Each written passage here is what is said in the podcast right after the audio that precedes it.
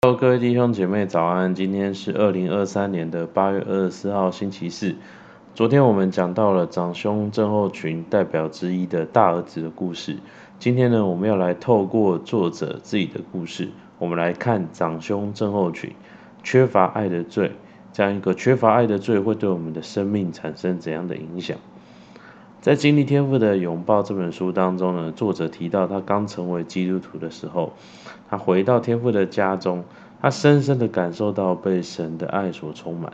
因为他自己是船员，他一个月会有二十几天都在船上。当夜晚只有他呃星星跟他作伴的时候，他就会用这些晚上的时间来向神祷告。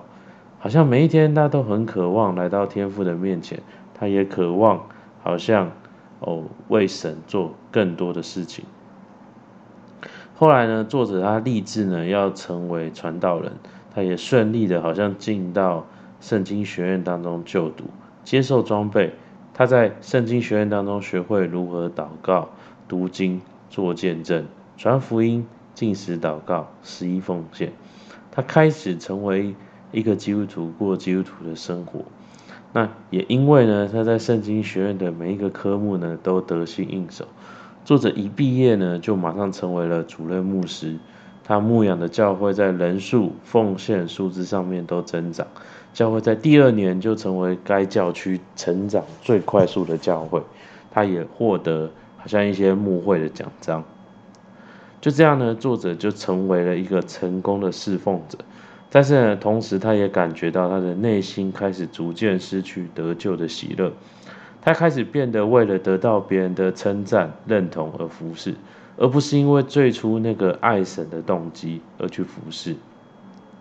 好像从外表来看，作者还是一样哦，会祷告、会灵修、会做很多属灵的操练，但是好像这些操练的动机开始变质，他开始是。那在意，好像是对于牧会的失败，对于被会友拒绝的恐惧，成为他的动机的时候，他就开始好像将许多时间，他的精力花在追求自己成为一个卓越的，需要成为一个卓越的牧师，而忽略了他自己家人的需要，忽略了与他珍贵宝贵的家人的时间，好像面对家人、面对会友跟其他的基督徒。当他们没有办法达到好像作者自己期待的那个属灵标准的时候，他的内心就开始瞧不起人，开始论断人，哦，自我膨胀，觉得为什么大家都没有办法像他一样属灵？各位弟兄姐妹，不知道读到这边你的感觉是怎么样？我自己是真的非常的心有戚戚焉，因为好像这也是我信主的历程当中我所经历到的。好像我也是那个长胸症候群的患者。你知道，天赋创造我们是一个经历爱、彼此相爱、分享爱的器皿。但是，当我们陷入律法主义，我们觉得自己要靠表现，我们才能够得到神的爱的时候，我们就永远觉得自己总是做不够，就好像不配得神的爱。因为不配，我们觉得我们不配得神的爱，我们就感受不到被爱。我们自然呢，也就无法好像去与人彼此相爱跟分享爱。当我们变成这样，我们就失去了好像那个我们原本被造的目的。在圣经当中，任何失去失去了我们原本被造目的的状态，都称为罪。所以长兄症候群，我们可以说它是一种缺乏爱的罪。而当我们陷入这种缺乏爱的罪的时候，我们就进入了长兄症候群的一种恶性循环。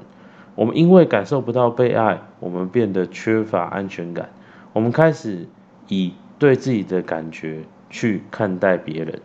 在马太福音七章三节这边说到：“因为你们怎样论断人，也必怎样被论断；你们用什么量器量给人，也必用什么量器量给你们。”好像我们因为觉得我们自己必须。达到某种标准才是值得被爱的，所以呢，我们也开始要求别人，好像要达到这个标准，他才是值得被爱的。好像父母哦，要孩子学历比自己好，才是值得被称赞的。好像情侣夫妻哦，我们总是要对方付出的跟自己一样多，不然就是不爱我。好像在工作的时候，我们觉得那些不像自己一样认真工作的人，他们就是薪水小偷。而因为我们缺乏爱，我们缺乏安全感，我们就很需要追求被爱跟被认同。我们开始汲汲营营的，好像要去追求那一些别人的认可。在以赛亚书五十一章这边的圣经经文讲到说：“唯有我是安慰你们的。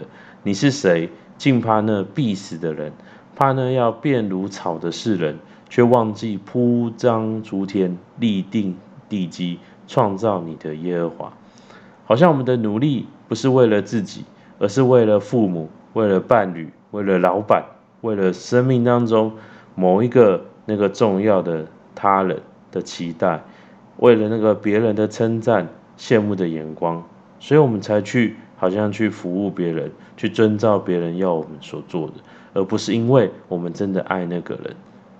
我们开始越来越在意别人怎么样看我们，胜于我们怎么看待自己。我们渐渐的，好像失去了我们的自我，而因为呢，我们想要获得别人的认同，我们就开始好像与他人竞争比较。在创世纪这边有一段经文讲到说，拉麦对他两个妻子说：“壮年人伤我，我把他杀了；少年人损我，我把他害了。若杀该隐，遭报七倍；杀拉麦，必遭报七十七倍。”好像拉麦是创世纪当中该隐的子孙，当该隐离开神之后，他与他的后代就开始陷入一种竞争、互相残杀的历史当中。拉麦炫耀说：“哦，他是怎么样干掉那些他的敌人？哦，他要为要怎么样来处置那一些与自己作对的人？”其实，如今在我们的社会当中，我们也好像活在这样一个弱肉强食的规则中。我们追求的总是说我们要比别人强，我们把自己放在一个世界的标准中，开始跟别人比薪水、比成就、比财产。其实过程当中，我们也感觉到不快乐，我们甚至不知道自己真正想要什么。我们达成一个目标，我们就开始想下一个要达成目的目标是什么，我们永远停不下来。而最可怕的是，我们因为在竞争当中，我们永远。有人是我们好像怎么样都没有没有办法胜过的，以至于当我们看到别人成功，看到别人得到祝福的时候，我们没有办法敞开我们的心胸去祝福别人，我们变得嫉妒，我们变得开始论断自己，也论断他人。在马太福音七章四节这边说到，为什么看见你弟兄眼中有刺，却不想自己眼中有梁木呢？好像我们就开始批评别人说，哦，别人的成功是靠关系啊，是哦靠趋炎附势啊。我们没有办法，好像谦卑的跟别人学习，或者呢，我们变成另外一种极端，我们看自己变得很自卑，我们觉得哦自己还是做不好，还是做不够。我们要么很更积极，我们好像更努力，想要做更多，结果我们更累。那要么我们陷入另外一种极端，就是我们开始内卷，我们开始自卑，我们陷入一种自怨自艾当中。各位弟兄姐妹，面对我们的长兄症候群，我们所要做的不是要再去做更多，相反的，我们反而要停下来，我们要开始意识到我们里面长兄症候群的症状，我们要学习放下那律法主义，我们要让神。白白的爱，再一次临到我们生命当中。在罗马书这边的经文讲到，因为世人都犯了罪，亏缺了神的荣耀，如今却蒙神的恩典，因基督耶稣的救赎，就白白的称义。既是这样，哪里能夸口呢？没有可夸的了。用何法没有的呢？是用立功之法吗？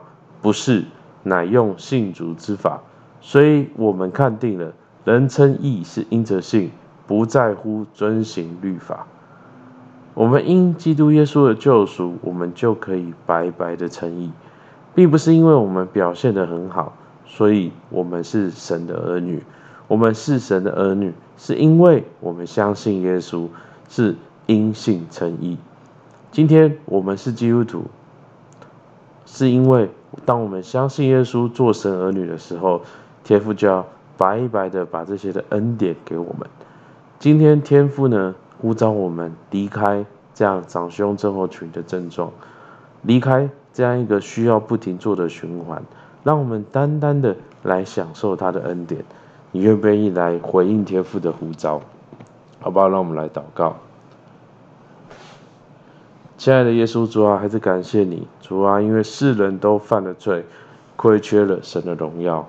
天父主，你好像创造我们就是那个爱的器皿，主啊，就是那个分享爱，主啊，就是那个经历爱哦，彼此相爱、分享爱的器皿。主啊，好像靠着我们，我们没办法去爱，我们亏缺了你的荣耀，我们亏缺了你的爱。可是主啊，你没有哦转脸不看我们，主啊，你仍然把你的恩典给我们。你透过耶稣基督赐下的那个救恩，使我们能够白白的称义，我们能够来到人面前，重新做你的儿女，经历你的爱，主啊，能够去彼此相爱，我们的生命能够得到恢复。天父主啊，愿你祝福在我们弟兄姐妹的当中，主让我们不是在活在长兄症候群的里面，我们去用自己的标准去看别人，我们好像去批评论断别人，而是我们能在生命生活当中。我们能够与人彼此相爱，我们能够与人与恩慈相待，就如耶稣你在这世上所做的一样。主还是感谢你，愿祝福在我们当中。主听我们祷告，奉耶稣的名，阿门。好，我们今天就到这边，谢谢大家。